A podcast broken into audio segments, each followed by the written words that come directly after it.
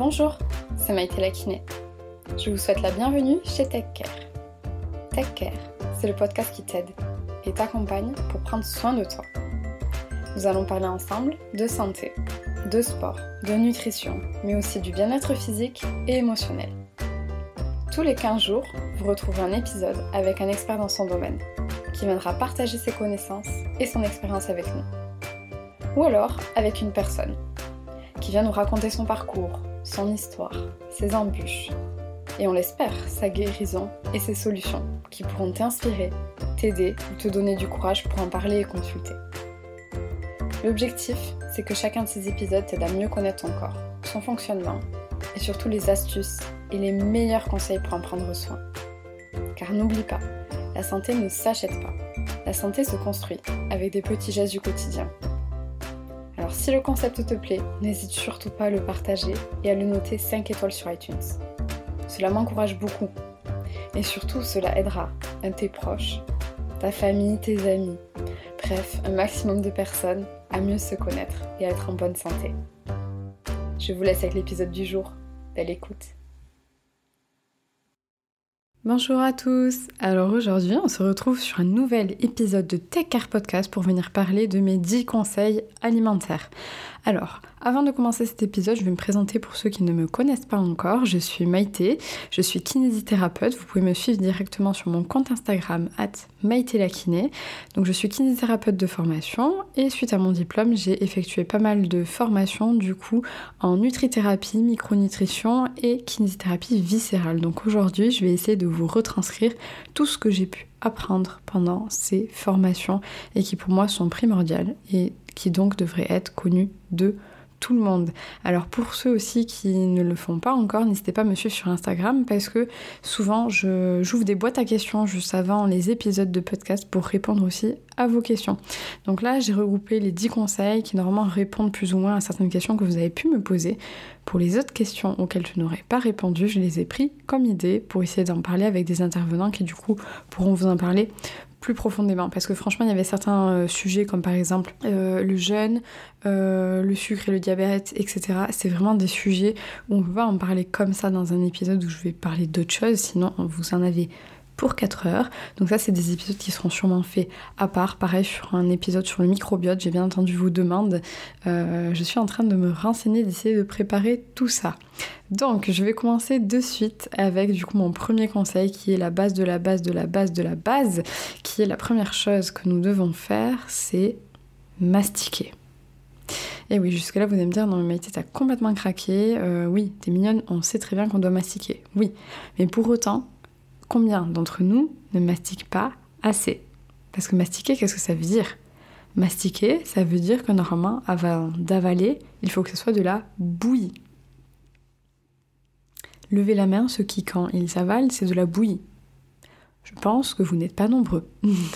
Donc en fait, c'est rappeler les bases. Pourquoi il est important de mastiquer? Car en final, dans notre corps, il n'y a qu'un seul endroit où nos aliments peuvent être cassés mécaniquement, ce sont dans la bouche parce que c'est au niveau de nos dents. En fait, plus loin, au niveau du système digestif, il n'y a pas de dents mécaniques qui vont pouvoir venir casser les aliments. Donc ça va être que avec des procédés chimiques, comme par exemple au niveau de l'estomac, où l'estomac va devoir sécréter plus d'acide pour essayer de casser chimiquement ce qui n'a pas été cassé mécaniquement. Et même comme ça, il va galérer. Donc du coup, qu'est-ce qui va se passer? Ça va venir l'irriter et ça va possiblement occasionner des reflux, des ballonnements, plein de petits trucs dont franchement on n'a pas trop envie. Et là, croyez-moi, même si vous dites c'est bien, mais moi de toute façon je mastique pas et j'ai pas ce que tu me dis, Maïté, j'ai pas de reflux, j'ai pas de ballonnement. Hmm. Moi aussi, jusqu'à il y a pas si longtemps que ça, je pensais que je n'avais pas de reflux. Et au final, je me suis rendu compte que, en fait, si, j'avais des reflux. Des tout petits moments où ça me fait comme un peu un ok, ou comme si j'ai besoin de me racler la gorge après les repas. Tout ça, c'est des signes de reflux. Mais bon. En fait, normalement, on doit mastiquer environ 20 fois par bouchée 20 fois par bouchée. Donc c'est énorme. Et en fait, pourquoi aussi c'est important? Parce que le but du jeu, c'est de mélanger le bol alimentaire avec la salive. Parce que notre salive, normalement, est constituée d'enzymes qui vont prédigérer certains aliments et donc vont faciliter le travail de l'estomac. Donc franchement, ça paraît être un conseil complètement stupide, mais pour autant, c'est le plus important. Je le répète tout le temps, même avec mes patientes. Je leur dis toujours, essayez de plus mastiquer. Vous allez voir, ça va être différent. Vous n'aurez pas la même lourdeur après les repas. Vous n'aurez pas les mêmes ballonnements. Vous n'aurez pas autant de gaz. C'est vraiment la base. Et donc c'est surtout que si on ne mastique pas, on va venir fatiguer tout le reste du système digestif. Et le système digestif, c'est comme une cascade. Si la première étape, ça n'a pas été bien fait, ça va être compliqué que aux autres étapes, ça se passe bien. En sachant qu'aujourd'hui, on est quand même pas mal à avoir des soucis au niveau intestinal et digestif, on va peut-être essayer de faire en sorte qu'au moins déjà à la première étape, au niveau de la bouche, que ça se passe plutôt bien. Et autre petite chose aussi, c'est que des fois, on a tendance à, par exemple, un peu trop manger, ou du moins à trop vite se gaver, et à ne pas sentir de suite la sensation de satiété qui arrive. Ça, c'est pareil. Je peux vous promettre que si vous mettez à mastiquer et avaler quand c'est seulement de la bouillie, votre sensation de satiété arrivera entre guillemets plus vite, c'est juste que vous laisserez le temps à votre corps d'analyser la nourriture que vous venez d'ingérer.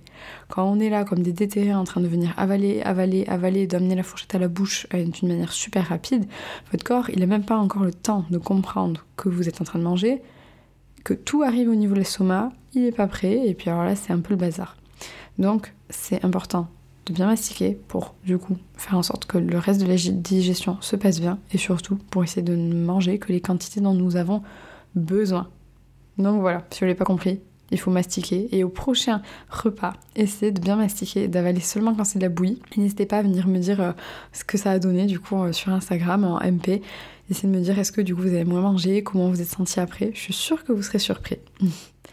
On va aussi enchaîner du coup avec mon deuxième conseil qui est de d'essayer de privilégier au maximum les produits bruts. Alors qu'est-ce que j'entends par produits bruts? Les produits bruts, ce sont des aliments qui sont sans étiquette, qui sont non transformés. Donc par exemple, si vous allez chercher euh, des carottes chez votre maraîcher, je ne crois pas que les carottes ont des étiquettes. Parce que c'est des carottes, c'est tout. Il n'y a pas de, de substance ajoutée dans vos carottes. Encore plus si elles sont bio, ça on en reparlera après dans un autre point. Mais en gros, c'est de privilégier les éléments le plus brut possible. Ça peut être aussi, si vous venez acheter du riz, bah le riz, si vous retournez le de riz, c'est du riz dans les ingrédients. Il n'y a pas 36 000 ingrédients et surtout, il n'y a pas des ingrédients que vous ne comprenez pas. Ça, je dis toujours aux patients. C'est quand vous faites vos courses, surtout si vous les faites dans des hypermarchés, n'hésitez pas à de temps en temps vous dire, ok, alors peut-être pas d'un coup dans les mêmes courses, parce que sinon vous allez passer 4 heures, mais dites-vous qu'à chaque fois que vous allez faire les courses, dans les aliments que vous prenez euh, souvent, en fait, vous essayez de venir retourner du coup le sachet et d'essayer de vous dire, ok, qu'est-ce qu'il y a dans ce que je viens d'acheter? Par exemple, dans mes céréales que j'achète et que je mange le matin. Essayez de retourner. Vous allez vite voir qu'en fait, il y a au moins 4 à 5 à 6 ingrédients que vous savez même pas ce que c'est. Puis ça a des noms, il faut voir ce que c'est. et clairement, si vous mettez à taper sur internet pour voir à quoi ça correspond, je peux vous jurer, vous n'avez pas envie de le manger. Et c'est pareil, moi je dis toujours aux patients, les ingrédients qui sont transformés, euh, quand on voit des fois le prix que ça coûte, euh, regardez surtout toujours le prix au kilo aussi. Ça, je le dis à mes patients, souvent on se fait avoir parce qu'on pense que un sachet de biscuits c'est pas très cher parce que ça coûte 1 ou 2 euros. Oui, oui, mais bon, regardez le prix au kilo, des fois ça revient cher. Et n'en parlons même pas du Nutella. Le Nutella, des fois on se dit Ah, ça va, c'est pas si cher que ça. Oui, oui, ben regardez le prix au kilo, ça fait mal aux fesses, franchement. Surtout pour quelque chose où il y a souvent, en premier ingrédient, sucre. Le sucre, clairement, c'est pas ce qui coûte le plus cher. Hein. Ou alors, des fois, ça arrive aussi que le premier ingrédient, c'est de l'eau. Hum, génial, c'est pas ce qui coûte le plus cher non plus. Et autre chose, c'est d'essayer de venir regarder la quantité de sel. Ça aussi, on va en parler plus tard dans l'épisode. Mais il y a des fois, quand vous voyez par exemple les plats tout préparés, que forcément je déconseille au maximum, franchement, quand vous voyez les quantités de sel, on se dit vraiment que pour que l'industriel ait besoin de mettre autant de sel, c'est franchement que les produits sont pas très bons avec lesquels il a utilisé. Parce que franchement, si on prend des bons produits, on n'a pas besoin de rajouter du sel. Parce que c'est déjà bon. Donc si l'industriel a besoin de gaver de sel, c'est que c'est pas trop top. Donc ça, il faut s'en méfier aussi. Et donc j'en reviens en disant que aussi pourquoi c'est intéressant de privilégier en fait les produits bruts parce que déjà c'est des produits qui naturellement vont être beaucoup plus sains parce qu'ils vont être moins transformés, au moins vous saurez ce que vous mangez et c'est surtout que c'est beaucoup moins cher. Mais vraiment beaucoup moins cher. Même si certains trucs vous les prenez bio parce que encore une fois, il faut regarder le prix au kilo et un caddie de produits bruts sera toujours moins cher que des produits transformés. Ça, c'est une certitude. Et si vous ne me croyez pas, allez dans vos hypermarchés, faites le calcul. Mais si franchement, vous trouvez les, une, enfin, si vous trouvez que c'est les produits transformés qui sont plus chers que les produits bruts, je veux bien voir le ticket de caisse. Mais je suis pas sûre que je vais en recevoir beaucoup. Donc ça aussi, c'est quelque chose, il faut essayer de prendre l'habitude. Alors si là, aujourd'hui, vous avez l'habitude de manger des plats tout préparés, euh, des aliments ultra transformés, ça va être peut-être dur de tout changer d'un coup. On peut commencer petit à petit. Ça, c'est pareil, je, l'ai dit encore dernièrement à une patiente. Euh, en ce moment, c'est la mode dans les supermarchés de vendre, par exemple, euh, les carottes déjà coupées, les concombres déjà coupés, etc au-delà du fait qu'au niveau des vitamines, c'est pas très intéressant, même si je peux comprendre, c'est ultra tentant parce qu'on se dit putain, yeah, c'est un gain de temps de ouf parce que j'en ai marre de passer du temps à découper mes légumes. Ok, c'est bien, mais franchement, regardez le prix au kilo. Mais c'est hallucinant quand on regarde le prix au kilo, combien ça coûte. Moi, franchement, avec ça, je crois que je préfère encore couper mes carottes. Même si, oui, je suis d'accord, de temps en temps c'est tentant, mais si vous les prenez toujours, ça vous fait un petit trou dans le portefeuille quand même. Donc, toujours regarder le prix au kilo. Ensuite, on fait aussi attention, du coup, quand on prend des produits bruts, à faire en sorte que du coup, il n'y ait pas d'édulcorant. Parce que forcément, si on vient prendre des produits qui commencent à être un peu transformés, souvent, qu'est-ce qu'ils font? Ils vous disent des fois sans sucre, c'est bien sans sucre. Mais s'ils ont rajouté des édulcorants, comme par exemple euh, l'aspartame, euh, et c'est là où on va se rendre compte que je vais vite bloquer parce que du coup, je, enfin, les E et quelques, il y a des E, c'est des édulcorants. Quel est le rôle de l'édulcorant? C'est de venir faire croire à votre corps, en fait, ça donne le goût sucré, mais ce n'est pas du sucre. Et donc ça fait croire à votre corps que vous allez avoir du sucre. Sauf que votre corps, il y croit vraiment. Donc qu'est-ce qu'il va venir faire? Il va venir sécréter de l'insuline pour essayer de venir tamponner le possible excès de sucre qu'il va recevoir. Sauf qu'en fait, il n'y a pas de sucre qui arrive. Donc qu'est-ce qui se passe? On tombe un peu en hypoglycémie. Et du coup, on a envie de sucre.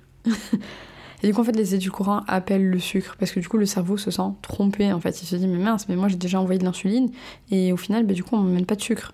Donc, qu'est-ce que je fais de l'insuline? L'insuline, elle est partie. Donc, euh, il faut emmener du sucre pour tamponner, sinon, euh, c'est pas bon.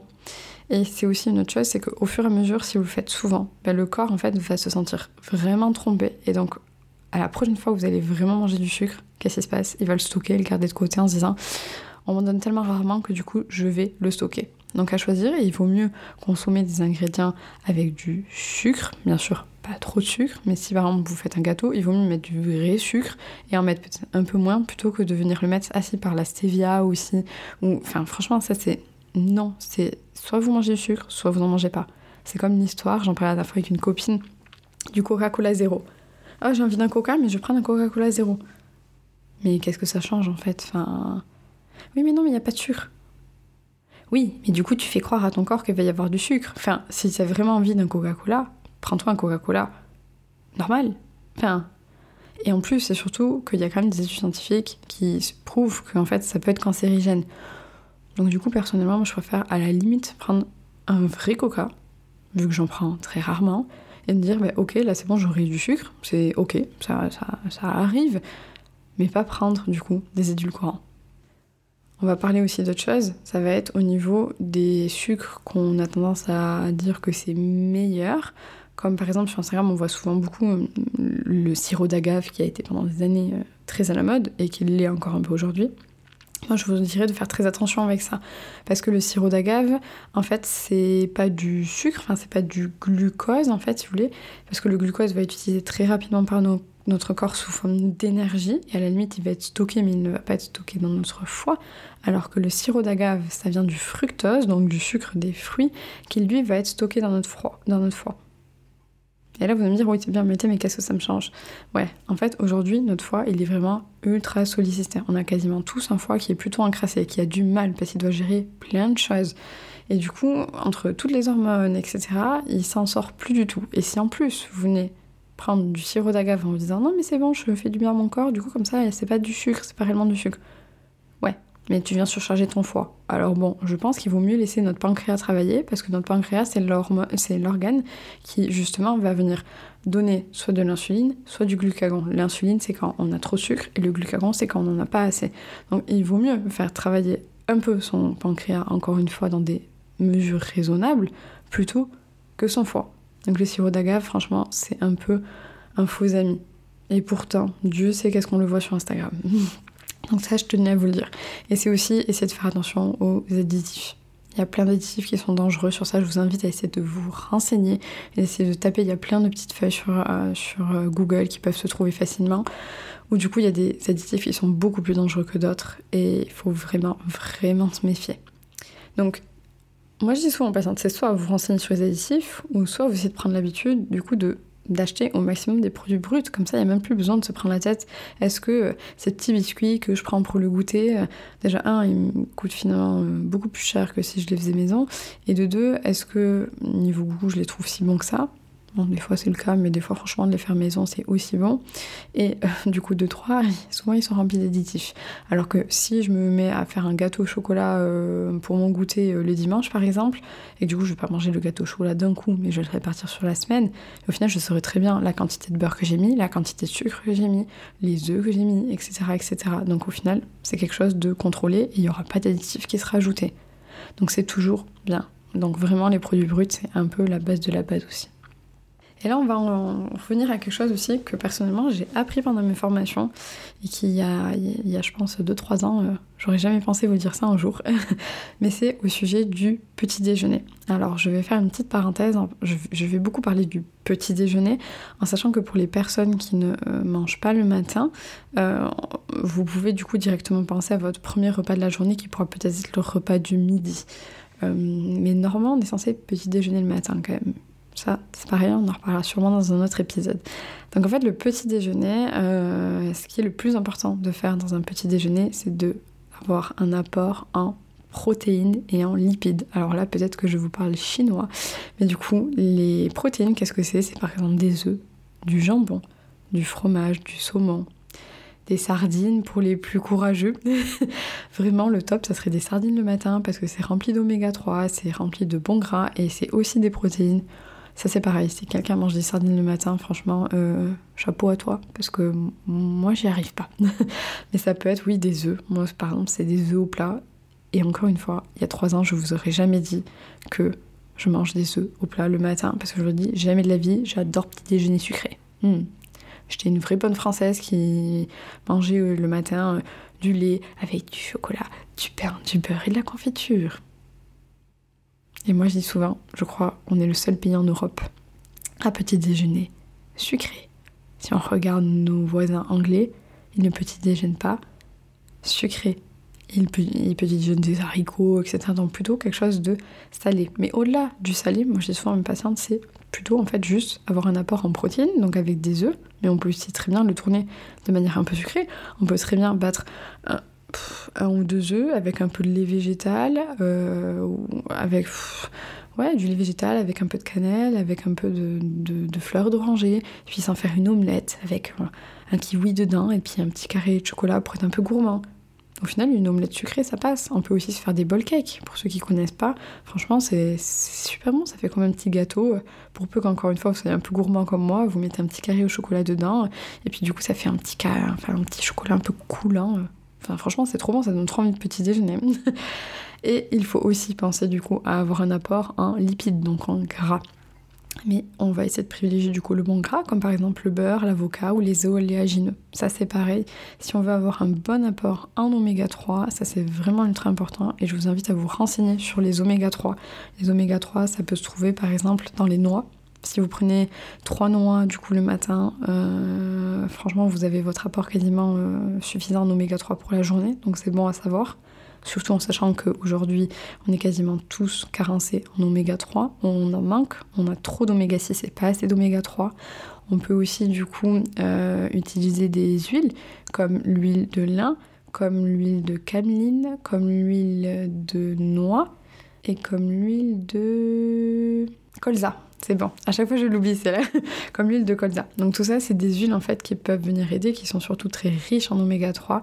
Et pour avoir son apport en oméga 3 journalier, il faut consommer 2 cuillères à soupe d'huile par jour. Donc encore une fois, si à la limite vous mangez quelques noix le matin et qu'ensuite vous venez rajouter euh, une cuillère à soupe euh, d'huile de colza par exemple dans votre salade, au final c'est bon, ça marche. Sinon il y en a aussi dans les sardines, dans le hareng, euh, dans les macros, enfin voilà, dans tout ça. Donc il ne faut pas hésiter à se renseigner et avoir un apport en oméga 3 suffisant. Et le, au petit déjeuner, c'est aussi important quand même. Alors moi j'ai tendance à dire même avant de petit déjeuner, on en parlera dans un point plus tard aussi dans l'épisode, d'avant le petit déjeuner, le matin, on bien du coup d'essayer de prendre un petit verre d'eau pour essayer de se réhydrater un tout petit peu. Et pourquoi en fait c'est important de venir manger protéiné et avec du gras du coup le matin C'est parce que du coup c'est à ce moment-là que se fait la synthèse de la dopamine. La dopamine, qu'est-ce que c'est? C'est une hormone qui vient nous donner le coup de fouet du matin. Et pourquoi c'est ultra important? Parce qu'en fait la dopamine c'est du coup notre hormone du matin. À partir de 16h 17h, en gros, on va avoir la synthèse de la sérotonine qui est l'hormone du bonheur qui est du coup sécrétée à partir de la dopamine que nous avons créée le matin. Donc on a déjà utilisé un peu de dopamine le matin, le reste de dopamine on va transformer en sérotonine à partir de 16-17h et après, en fait, dans la soirée, qu'est-ce qui se passe? Mais Le reste de sérotonine qu'on n'aura pas utilisé, on va l'utiliser pour le transformer en mélatonine qui est l'hormone qui nous permet de dormir. Donc en fait, on comprend bien que si on n'a pas eu un apport suffisant du coup le matin, et bien en fait le soir, il va pas nous en rester beaucoup pour pouvoir favoriser le sommeil. Donc c'est pour ça que c'est important. Et là, j'en viens du coup au quatrième conseil qui est sur le deuxième repas de la journée, principalement du coup le repas du midi, il est aussi important d'avoir quand même un apport en protéines. Quand je parle de protéines, c'est pas forcément des protéines animales, hein. ça peut être aussi des protéines végétales, ça marche aussi. Et surtout d'avoir une assiette qui est très bien répartie avec un quart de protéines, un quart de lipides, donc de, de gras, non, pas un quart de lipides, pardon. un quart de protéines, un quart de féculents, un quart de crudités et un quart de légumes cuits. Et là, par-dessus, si vous ne cuisez pas forcément, par exemple, enfin, si c'est pas encore trop chaud, vous pouvez aussi rajouter, du coup, par exemple, sur vos crudités, une cuillère à soupe d'huile de colza ou d'huile de noix, ou ça marche aussi très bien. Donc en fait, c'est important d'avoir toujours ce quart dans l'assiette. Je répète, c'est du coup protéines, féculents, légumes cuits, crudités. Ça, c'est la base. Ensuite, du coup, le cinquième conseil, c'est du coup sur le goûter. Et oui, on a le droit de goûter, on n'a pas besoin d'être des enfants pour goûter, on a le droit d'avoir une collation. Et là, à ce moment-là, ça peut être du coup en fonction un peu de vos envies, de vos besoins. Il y en a par exemple certains qui vont avoir besoin du coup de manger un peu plus au, moment du goûter. Il, y avait, il, va y en avoir peut-être d'autres comme moi qui par exemple avec un tout petit carré de chocolat, euh, deux trois amandes et un thé vert, ça me suffit largement. Et pourquoi c'est important du coup de manger euh, soit du chocolat noir, soit une poignée de noix, amandes du coup à 4 heures? Parce que ça va venir nous apporter du magnésium pour nous aider justement à sécréter la sérotonine. Donc c'est un peu le meilleur moment pour manger son chocolat. Normalement, le chocolat à 21h, pas trop le meilleur moment pour le manger. Mais bon, moi je dis souvent, c'est l'avantage. Entre deux patients à 4h, j'ai le droit de manger mon petit carré de chocolat. Alors, j'ai pas précisé, mais c'est le carré de chocolat plus de 70%. Sinon, ça marche pas trop. Enfin, le chocolat au lait ou le chocolat blanc, c'est pas du chocolat quoi. Donc c'est pas top. Et on peut du coup aussi le compléter avec du coup un fruit ou des fruits secs. Alors, moi j'ai toujours attention quand même aux fruits secs parce que ça tendance à avoir une teneur en sucre qui est plus importante. Donc, si vous pouvez quand même manger un fruit de saison, c'est quand même toujours plus facile et quand même plus sain. Et du coup, vous pouvez aussi en profiter pour boire un thé vert, de préférence bio, parce que sinon c'est blindé de pesticides, donc c'est pas top quand même. Donc en gros, on a le droit au goûter avec un petit carré de chocolat noir, des poignées de noix amandes, un fruit ou un fruit sec et un thé vert. Ça marche très bien. Et ensuite, au moment du dîner, on va essayer du coup d'avoir une tendance plutôt végétarienne. Donc on va essayer de limiter l'apport en protéines parce que il faut savoir que l'apport en protéines euh, recommandé, c'est 0,7 g de protéines par kilo de poids de corps. Donc c'est pas énorme. En sachant que dans 100 g de poulet, il y a à peu près 25 g de protéines. Donc en général, si vous mangez de la viande le midi et que vous avez déjà un peu mangé protéines le matin, bah, c'est bon, vous avez tout fait flamber. Et le pire, c'est si par exemple vous avez mangé une quiche lorraine entre la crème, entre les lardons, entre je sais même plus ce qu'il y a dans une quiche. Ah, les œufs J'ai réfléchi à ce qu'il y avait d'autre. Déjà ça, c'est bon, et votre quota de protéines, euh, vous l'avez fait exploser. Hein. Donc euh, c'est ok. Je sais que dans le monde de la muscu, il y avait certains régimes qui disaient qu'il fallait manger hyper protéiné. Non, non, mais aujourd'hui, euh, c'est très rare de vraiment pas du tout manger assez de protéines. Euh, au contraire, on a tous des reins qui sont très fatigués. Donc, on va essayer de se calmer sur l'apport en protéines. On n'a pas archi besoin de ça. Quand je dis protéines, c'est aussi, je connais des gens qui mangent de la viande matin, euh, enfin matin, non, midi et soir. C'est beaucoup trop. C'est beaucoup trop. Et vraiment, ça vient surcharger nos reins. Donc, non tranquille le soir. On peut avoir tendance du coup à être un peu végétarien. Enfin, à être végétarien tout court. Et aussi pourquoi? Parce que les protéines, c'est quelque chose qui met beaucoup de temps à être du coup digéré par notre estomac. Et vu que normalement on conseille d'aller dormir le plus tard possible après notre repas, Mais au final, ça devient un peu compliqué si euh, vous mettez plus de 4 heures à digérer la viande rouge que vous vous êtes fait le soir. C'est pas très judicieux. Donc à ce moment-là, le soir, on essaie d'éviter du coup les apports en protéines. On peut du coup favoriser du coup tout ce qui est soupe, des repas un peu plus légers avec beaucoup, beaucoup de légumes par exemple. En sachant que vous pouvez quand même manger des féculents le soir, euh, c'est pas interdit. Ça on l'entend des fois beaucoup. Moi j'attends de savoir la justification, parce que la justification du euh, oui mais parce que du coup ça va être stocké et que la nuit on se dépense pas. Oui, mais ça marche pas réellement comme ça dans le corps. Enfin, c'est pas dès que tu manges un truc, de suite c'est stocké si tu l'as pas dépensé. Enfin, ce serait trop facile si quand tu manges un McFlurry, je dis une connerie, bah, de suite tu vas courir, c'est bon, il est éliminé. Ça, c'est, ça, ça fait plaisir de croire ça, mais en réalité, ça se passe pas comme ça. Donc c'est un peu une arnaque. Donc non, vous avez le droit de manger des féculents. Si vous avez envie de faire une plâtrée de pâtes, c'est pas, peut-être pas la meilleure idée, mais bon, allez-y. Sinon, encore une fois, c'est essayer de répartir en fait ce quart d'assiette, en essayant de se dire que forcément le soir, bah, du coup, il y aura peut-être moins de protéines, donc on pourra essayer de faire un peu plus du coup de légumes cuits, etc. Ensuite, on va essayer de venir parler du coup du septième conseil qui est d'essayer de privilégier le bio. Alors là, je sais que je vais pas forcément faire des amis.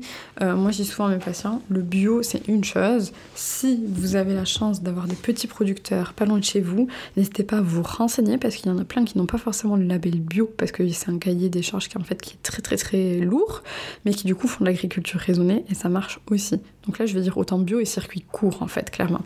Et pourquoi je conseille le bio? Parce qu'aujourd'hui, il y a quand même plein d'aliments qui sont souvent blindés de pesticides. Et du coup, c'est peut-être pas aussi intéressant que ce qu'on pourrait croire. Donc euh, je vais vous donner la liste des aliments, et ça ça a été une étude scientifique qui a été faite, les 10 aliments les plus contaminés. Donc les aliments qui vraiment, vraiment, vraiment, il faut essayer de les favoriser en fait en bio, parce que sinon ils sont blindés de pesticides.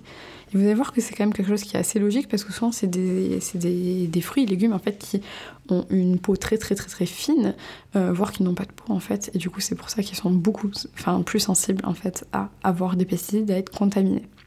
Donc il faut essayer de privilégier au maximum le bio pour les fraises, les pêches, les pommes, les poires, les épinards, les nectarines, les tomates, le raisin, les poivrons, les cerises, les patates et le céleri. Tout ça, c'est important du coup à savoir. Et essayer de se dire que, ok, si je n'ai pas forcément envie d'acheter du bio sur tout, si j'ai pas le portefeuille pour acheter du bio sur tout, mais je vais essayer de favoriser sur ces ingrédients-là. Et moi, je dis toujours, en fait, euh, ces ingrédients, ces aliments-là. Je dis toujours que par exemple aujourd'hui, quand même acheter des pommes euh, non bio et les donner à ses enfants ou voir les manger pour nous, ou les tomates, pareil. Enfin, franchement, renseignez-vous un tout petit peu. Il y a plein de reportages là-dessus. Euh, ça fait un peu flipper quoi. C'est vraiment, prenez un cocktail chimique et, et puis les nutriments ils sont un peu partis aux oubliettes. Donc c'est pas très, c'est pas très judicieux en fait juste de faire ça. Puis c'est de dépenser un peu son argent en pensant qu'on se fait du bien alors qu'en fait on se fait un peu du mal. Donc sur ça, on essaye de privilégier au maximum soit le bio, soit l'agriculture raisonnée pour ces produits-là. Et vraiment, si vous pouvez favoriser du coup les circuits courts, franchement, c'est trop bien. Et surtout, ça vous coûte moins cher parce que souvent, ça coûte moins cher chez l'agriculteur, ou du moins, si ça coûte le même prix, vous savez que du coup, l'agriculteur va gagner plus d'argent que euh, en fait quand c'est vendu en grande surface. Parce qu'en grande surface, qui sait qui se fait le maximum de fric? C'est les grandes surfaces, alors que pour autant, c'est pas eux qui ont fait le boulot le plus difficile. Parenthèse fermée. On va enchaîner avec le huitième conseil, et donc tout à l'heure je vous en ai déjà un tout petit peu parlé, c'était de ne pas beaucoup boire pendant, les repas. Alors pourquoi? Pourquoi il est important de ne pas beaucoup boire pendant les repas? C'est parce qu'en fait, si on boit beaucoup pendant les repas, qu'est-ce qui va se passer? Ça va venir diluer les aliments dans notre estomac. Et en fait, il faut savoir que l'eau va venir changer le pH de notre estomac. Le pH, en fait, c'est euh, un chiffre qu'on donne en fonction de l'acidité. Du côté basique. Et dans l'estomac, c'est vraiment euh, très très très très très acide. C'est un pH à peu près à 1. Et en fait, si on vient venir mettre de l'eau, mais en fait, ça va venir augmenter le pH, donc le basifier, et donc ça va pas aider à ce que l'estomac puisse digérer chimiquement les aliments qui sont arrivés, soit avant, soit pendant, soit après. Donc c'est pour ça que si on boit beaucoup d'eau, mais en fait ça va venir diluer les aliments, et ça va venir mettre en difficulté en fait clairement notre estomac qui franchement n'a pas besoin de ça. Alors on imagine si on ne mastique pas et si on boit beaucoup pendant les repas, ça devient un peu compliqué pour notre estomac. Et c'est surtout qu'il faut savoir que l'eau passe par l'estomac, mais ensuite elle va aller directement dans le foie. Alors que les aliments vont aller vers les intestins. Donc du coup, c'est pas le même chemin. Donc si vous donnez les deux en même temps, ben, encore une fois, pour votre estomac, c'est pas le plus facile. Donc on peut boire en dehors des repas, mais au moment des repas, on peut se servir un tout petit verre et essayer de se dire ok, bon, je, bois un peu pour humidifier un tout petit peu mes lèvres, pour, pour si j'ai la bouche un peu sèche, mais pas réellement pour boire parce que j'ai soif. C'est pas le meilleur moment. Ça, c'est pareil. Moi, il y a encore pas si longtemps que ça, je buvais énormément pendant les repas, et puis petit à petit, en fait, j'ai réussi à le faire de moins en moins, et du coup, en ressentir de moins en moins le besoin, et franchement, je le sens au niveau de mon estomac. Donc, euh, de toute façon, dans tous mes conseils, ce que je vous invite, c'est essayer, et vous verrez. Mais essayez d'essayer sur le long terme quand même, de pas juste le faire une fois sur un repas et de se dire bon oui mais bon c'était pas trop ça. Essayez de le faire sur plusieurs repas et de voir la différence. Et je voulais aussi en préciser pour dire qu'il est important en fait de se méfier euh, des eaux minérales et de l'eau du robinet parce qu'en fait il y a une énorme teneur en sel en fait dans les eaux euh, et qu'au final ben, ça a tendance à nous déshydrater. Par exemple, euh, il y a les eaux comme Épar qu'on conseille des fois beaucoup en disant non mais c'est rempli de magnésium. Oui mais non, c'est pas du magnésium, c'est du sel de magnésium si vous regardez vraiment l'étiquette. Et pareil, comment savoir du coup la quantité de sel? C'est vous retournez la bouteille d'eau, il y a écrit par exemple sodium. Et il y a aussi écrit résidu à sec. Donc résidu à sec, en fait, c'est la quantité de sel qu'il y a. Et, franchement, souvent, c'est énorme la quantité de, sel qu'il peut y avoir dans l'eau. Donc au final, ça a tendance à plus nous déshydrater qu'autre chose. Parce que qu'est-ce qui se passe dans notre corps? Les endroits où il y a du sel, le sel va venir attirer l'eau. Donc si par exemple, on a euh, de l'eau qui est passée euh, au niveau de nos intestins, par exemple, parce qu'on a quand même toujours un peu d'eau qui passe au niveau de nos intestins. S'il y a du sel qui est avec, qu'est-ce qui va se passer? Du coup, il y a de l'eau qui va, en fait rentrer dans nos intestins, qui va sortir des cellules pour venir dans les intestins, pour venir combler, parce que le, corps cherche toujours une notion d'équilibre. Donc il n'aime pas qu'il y ait trop d'eau à un endroit et pas assez dans un autre, il aime bien équilibrer. Et le sel appelle l'eau. Donc du coup, il faut juste se méfier un tout petit peu de ça parce que c'est un truc ultra trompeur et que j'ai vraiment appris il n'y a pas si longtemps que ça. Et pareil pour l'eau du robinet, mais normalement le mieux ça serait d'essayer de la filtrer. Donc sur ça, je suis encore en train d'essayer plusieurs choses, je suis en train d'expérimenter. Pareil, si ça vous intéresse, n'hésitez pas à me le dire sur Instagram. Je risque d'en parler en story si je trouve des choses sympas à vous partager, mais essayez juste de regarder. Et franchement, je vais vous dire un truc, c'est pas euh, avec les marques les plus connues d'eau qu'en plus on paye plus cher souvent, qu'on a le moins de résidus secs. Au contraire, souvent c'est des fois les eaux les moins chères qui sont les meilleures pour la santé. Donc n'hésitez pas pareil à regarder la prochaine fois que vous irez faire vos courses. Euh, et sinon, bah, du coup, l'eau du robinet, mais l'eau du robinet, souvent euh, par rapport à ça, c'est un peu le même combat. Donc bon, on va du coup enchaîner avec le neuvième conseil qui est plus ou moins en fait en relation, c'est de faire attention au sodium, donc au sel, pour respecter l'équilibre acido-basique. Donc c'est comme ce que je disais pour l'eau, en fait le corps qu'est-ce qu'il cherche? Le corps cherche toujours un équilibre, ce qu'on appelle une homéostasie. Donc il faut savoir que tous les aliments sont acidifiants. Donc comme on l'a vu tout à l'heure pour l'estomac, en fait acidifiant ça veut dire que le pH va diminuer. Sauf que les fruits et légumes, c'est les seuls sont basifiants, donc ils vont avoir tendance à augmenter le pH. Donc on comprend bien que si dans votre alimentation vous mangez très peu de fruits et de légumes, en fait vous allez tout le temps venir acidifier votre corps. Et franchement, acidifier son corps, c'est pas top parce que du coup ça favorise tout ce qui est inflammatoire, inflammatoire comme par exemple les tendinites, euh, comme par exemple euh, les inflammations, enfin bref. franchement, notre corps a besoin d'un équilibre. C'est un peu comme si vous étiez dans votre voiture et qu'en fait vous, vous avez que la pédale d'accélérateur et vous n'avez pas de frein. Ben, c'est pas top quoi. Puis c'est un peu dangereux, c'est quand même mieux d'avoir le frein. Donc en fait, il est important de venir équilibrer son alimentation. C'est pour ça que tout à l'heure je vous parlais des, des quarts en fait dans, l'assiette et qu'il est important du coup d'avoir un quart de légumes cuits, un quart de crudités et du coup après le reste du coup qui est à part et qui sont du coup un quart de féculents, un quart de protéines. Comme ça, l'équilibre est plus ou moins respecté et on sait qu'on n'est pas en train de venir acidifier son organisme. Et comme je vous l'ai dit tout à l'heure, le sel attire l'eau, donc il faut faire attention à sa consommation en sel. Et comment faire?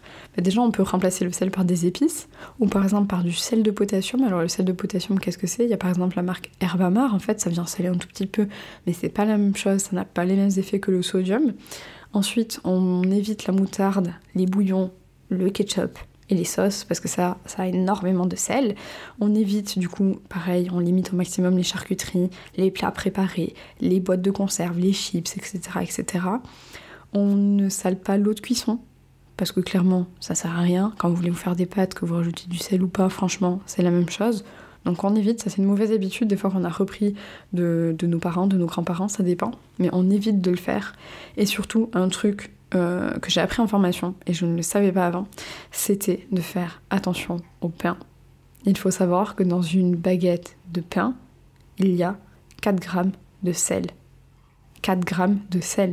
Je ne sais pas si vous vous rendez compte, c'est énorme. Prenez une balance, mettez dans un bol 4 grammes de sel, vous allez voir ce que c'est. C'est énorme. Et autre chose aussi que j'ai appris en formation, c'était de faire attention avec les médicaments effervescents, comme par exemple le doliprane, l'efferalgan, l'aspirine, etc. En fait, tous les médicaments qui sont effervescents, en fait, c'est qu'ils contiennent du sel. Donc en fait, c'est encore du sel qui va venir se rajouter. Clairement, aujourd'hui, on mange trop de sel. Si vous êtes en manque de sel, vous m'appelez, mais ça n'existe quasiment pas. Donc on essaye du coup de limiter un tout petit peu pour justement encore une fois respecter cet, cet équilibre en fait acido-basique parce que le sel va avoir tendance pareil à venir acidifier. Donc il faut essayer de faire attention à tout ça et c'est pareil, c'est peut-être pas du jour au lendemain que vous allez y arriver, mais c'est petit à petit qu'on commence à y arriver. Si vous mettez énormément de sel, au lieu de peut-être couper complètement, essayez de réduire, essayez à chaque fois d'en mettre un peu moins. Et c'est comme ça qu'on y arrive petit à petit. on fait des petits pas et puis au fur et à mesure on va y arriver. Et donc le dernier conseil qui selon moi c'est pareil, c'est un peu la base, c'est pas toujours le plus simple, c'est de s'écouter. N'écoutez pas les régimes miracles entre guillemets. Il n'y a pas de régime miracle, ça n'existe pas. Il n'y a pas de régime universel. Ce qui marche pour ton voisin ne va pas marcher pour toi ça serait beaucoup trop facile. on est tous différents, on ne digère pas tous pareil, on ne mange pas tous pareil, on n'a pas tous besoin des mêmes quantités, on n'a pas tous besoin des mêmes nutriments. Même si là, dans cet épisode, j'essaie de vous donner quelques clés, en fait, tout est à tester sur soi et tout est à observer sur soi. Si vous regardez le nombre de livres qui se vendent sur l'alimentation euh, dans les librairies, etc., c'est hallucinant. Chacun vous dit qu'il a sa méthode miracle, mais franchement, euh, non, il a trouvé sa méthode miracle peut-être sur lui. Mais c'est pas parce que ça marche sur lui que ça marche sur vous. Donc essayez de toujours garder un œil critique, même sur ce que moi je vous dis aussi. N'hésitez pas à du coup faire vos propres investigations, à essayer de chercher par vous-même. Et surtout, en fait, écoute ton corps. Parce que ton corps va te dire est-ce que tu supportes ça, est-ce que tu ne le supportes pas? Est-ce que, euh, par exemple, j'entends aussi beaucoup de personnes qui me disent mais je suis allergique au gluten, je suis allergique au lactose. Franchement, les allergies, euh, on n'est pas allergique comme ça, euh, mais des fois c'est parce qu'on en mange trop ou des fois on les mange pas bien. Donc il faut essayer de faire attention à ça. On peut aussi essayer du coup de, les limiter fortement pendant un certain temps et de les réintégrer et de voir est-ce que nos symptômes réapparaissent. Ça peut déjà dire quelque chose. Mais je dis souvent aux patients qu'en fait rien n'est à interdire. Si on a un corps qui fonctionne bien, si on a un bon microbiote, si on a un foie qui travaille bien, il n'y a pas de raison que nous ne digérons pas certaines choses. Il n'y a pas de raison que mon voisin digère par exemple bien le gluten, encore une fois, pas en excès, hein, de toute façon dans des conditions normales, il n'y a pas de raison que mon voisin digère bien le gluten et que moi je ne digère pas le gluten. Même la maladie cœliaque peut s'expliquer au niveau du microbiote intestinal. Donc ça c'est ultra intéressant, c'est à voir. Donc écoute-toi, mange aux heures dont tu en ressens le plus le besoin.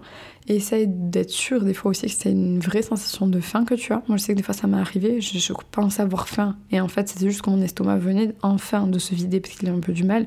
Et du coup j'avais un peu soif et que cette sensation d'estomac vide, je l'interprétais comme une sensation de faim. Et c'était pas réellement ça. Mais ça, c'est au fur et à mesure. À s'écouter, à ne pas hésiter du coup, à essayer de s'observer, à se dire, par exemple, cet aliment, j'ai l'impression que souvent je suis un peu plus lourde après l'avoir mangé, etc. Donc remettez vraiment tout en question, essayez de chercher vos propres informations. Et clairement, quand on vous parle de recettes miracles, euh, oubliez. À part la mastication quand même, parce que ça c'est quand même c'est quand même la base et ça fait quand même plein de petits miracles parce qu'on le fait malheureusement pas du tout, pas assez en fait. Donc voilà. Je vais arrêter cet épisode là parce que je vous ai du coup dit mes 10 conseils nutrition en fait qui sont souvent peut-être un peu basiques si vous avez appris quelque chose, n'hésitez pas à me le dire du coup sur Instagram, n'hésitez pas à partager cet épisode aussi sur les réseaux sociaux. S'il y a des thèmes que je n'ai pas abordés ou j'en ai pas encore parlé suffisamment et qui vous intéressent, pareil, n'hésitez pas à me le dire, on pourra en parler dans un futur épisode. Et en attendant, je vous dis de prendre soin de vous, essayez de manger correctement, essayez de faire attention, est-ce que vous mastiquez la prochaine fois ou pas, essayez de lire les étiquettes. Et puis n'hésitez pas à me faire votre retour surtout. Allez, prends soin de toi et puis à bientôt. Take care